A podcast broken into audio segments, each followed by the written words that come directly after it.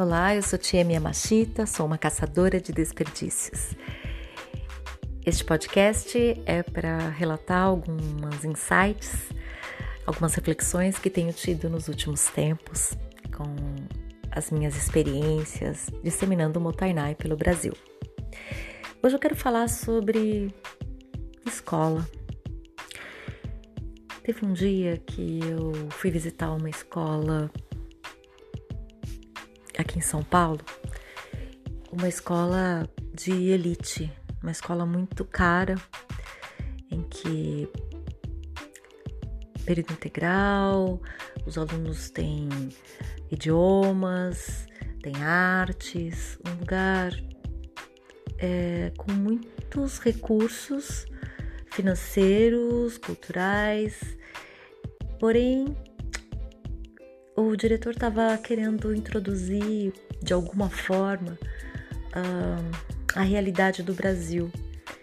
Ele queria proporcionar um, algum tipo de integração entre os alunos daquela escola e da escola pública, mas de uma forma coordenada, não de uma forma pontual, quando os alunos fazem uma arrecadação e entregam uh, algum material ou alguma coisa para comunidades carentes. Ele estava querendo algo a mais, então me chamou para pensarmos juntos sobre um projeto, sabendo que eu coordeno esse projeto social com jovens de escola pública. Ele queria saber de que forma nós poderíamos integrar os jovens da escola pública com os jovens da escola particular. E nós tivemos uma conversa a respeito disso de quais são os desperdícios quando é, não existe essa integração. Eu tenho refletido muito sobre isso, porque o maior problema é viver numa bolha. Todos nós vivemos em bolhas sociais e a gente olha para o lado e acredita que aquela é a única realidade que existe. E o fato de não termos contato com outras realidades nos deixam tranquilos, achando que a nossa vida é uma vida normal, que nada mais acontece.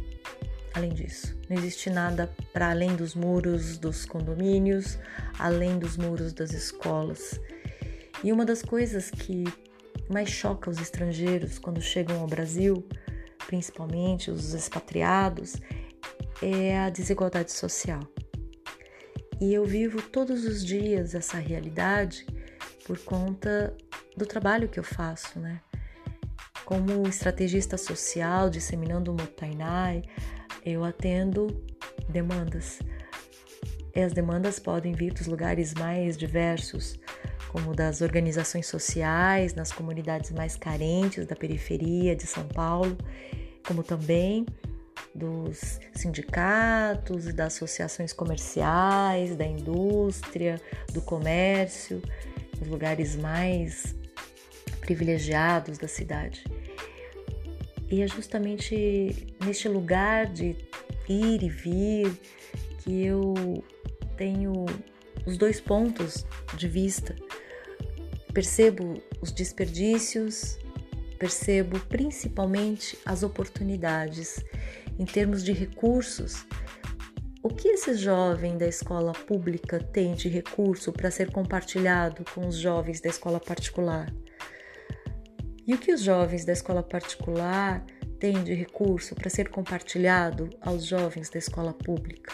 Porque afinal de contas, os dois jovens são o futuro deste país.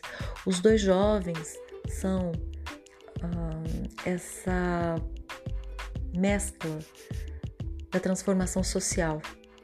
Mas se eles continuam vivendo em bolhas, talvez continuam reproduzindo o mesmo modelo mental, social e econômico.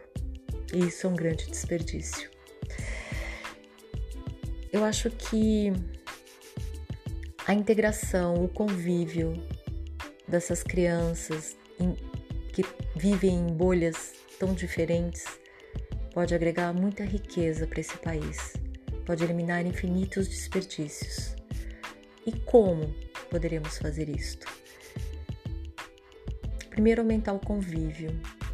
eu acho que reconhecer o que é que nós gostaríamos de compartilhar com os jovens da outra escola, né?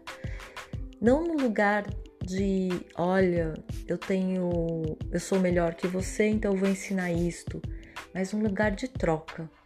Eu vou ensinar isto porque eu quero aprender aquilo. E, e aí fica um lugar de igualdade, um lugar de colaboração, né? E no caso dos jovens de escola particular que tiveram acesso a línguas, que tiveram acesso a, a conteúdos, é, então eles podem ensinar isso para os jovens de escola pública que têm deficiência, sim, deficiência em escrever, deficiência nos cálculos matemáticos, deficiência no entendimento de química, de física. E estes outros jovens podem ser tutores e podem auxiliá-los para o entendimento disso. Em contrapartida, os jovens de escola pública têm uma inteligência que também é muito interessante. Eles têm uma inteligência de se adaptar, de reconhecer os espaços, de identificar as pessoas, de compreender o que está por trás das ações. Eles têm uma criatividade, eles têm uma capacidade de resolver problemas e de se uh, reinventarem e também a resiliência. Eu acho que uma das coisas mais bonitas dos jovens é a resiliência, de não se abalar diante de um não, diante de um bullying, diante de várias coisas que podem nos afetar hoje e eles mostram quais são as formas de lidar com isso. É verdade que eles também têm problemas com isso? Sim. Mas é verdade que também eles são os que encontram mais soluções para isso. Eu, no meu dia a dia, fico impressionada com tudo que eles me contam, com a forma como eles encaram. É... E o humor que eles têm, né? É uma alegria, um despojamento, uma tranquilidade na hora de falar de suas vulnerabilidades. E eu acho que isso é uma das maiores riquezas quando eu vejo eles na escola pública. Eles falam das suas vulnerabilidades com transparência.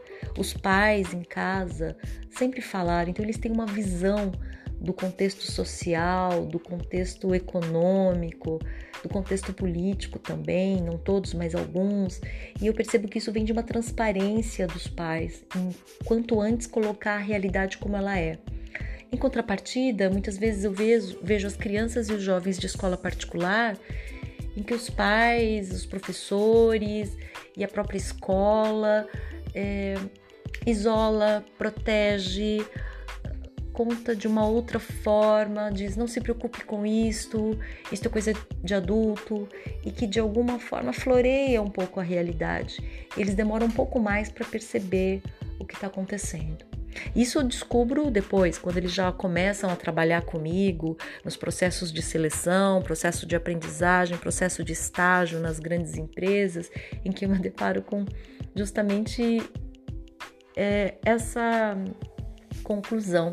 Eu lembro de um processo seletivo que eu estava fazendo com estagiários e eles e eu falo sobre Motainá e a gente fala sobre a sustentabilidade no mundo do trabalho. E, e aí, quando eles se deram conta do que era Motainá e desperdício e da realidade, enfim, de tantas coisas, um dos jovens disse que é, eu gostaria de ter tido essa aula antes e eu queria que a minha mãe tivesse me mimado menos. Todos pararam e ficaram olhando aquele jovem. Por que você queria que a sua mãe tivesse te mimado menos? Porque agora, aos 20 e poucos anos de idade, agora ficar sabendo disso, não sei. Eu acho que eu queria que a minha mãe tivesse me mimado menos, tivesse permitido que eu experimentasse a vida como ela é. E, e o fato dela ter facilitado as coisas, deles terem facilitado, foi por amor sim, mas isso retardou o desenvolvimento, né? eu sinto um pouco de vergonha de, aos 20 e poucos anos de idade, é, ter que entender e aprender a fazer coisas que eu já poderia ter feito na minha adolescência. E aquele relato foi bem comovente para todo mundo, porque eu, pelo menos, voltei para casa e repensei a forma como estou educando as minhas filhas. Será que eu estou protegendo demais? Até que ponto deixá-las dentro dessa bolha vai ser benéfico, né? É proteção. E tem um ditado chinês que uma vez eu ouvi e da minha massagista e ela disse o seguinte: uh, tem um ditado chinês que fala que para criar um filho forte ele precisa passar um pouco de fome e um pouco de frio, porque assim a gente cria um filho forte. E aí tem a ver com justamente este cuidado é, de não proteger demais. Né? E voltando ao projeto, quando a gente pensa naquele projeto de integração entre alunos de escola particular e alunos de escola pública de uma forma estratégica, eu acho que é isso. Nós podemos aproveitar o melhor dos dois mundos e construir um mundo mais sustentável. Isso é possível? Sim. Isso é viável? Sim. Desde que exista boa vontade desde que exista esta visão do que é o melhor para os nossos filhos, para, construir esses novos líderes. E sair da bolha é um dos grandes caminhos. Meu nome é Tiemi Yamashita, eu sou uma caçadora de desperdícios, especialista em Motainai.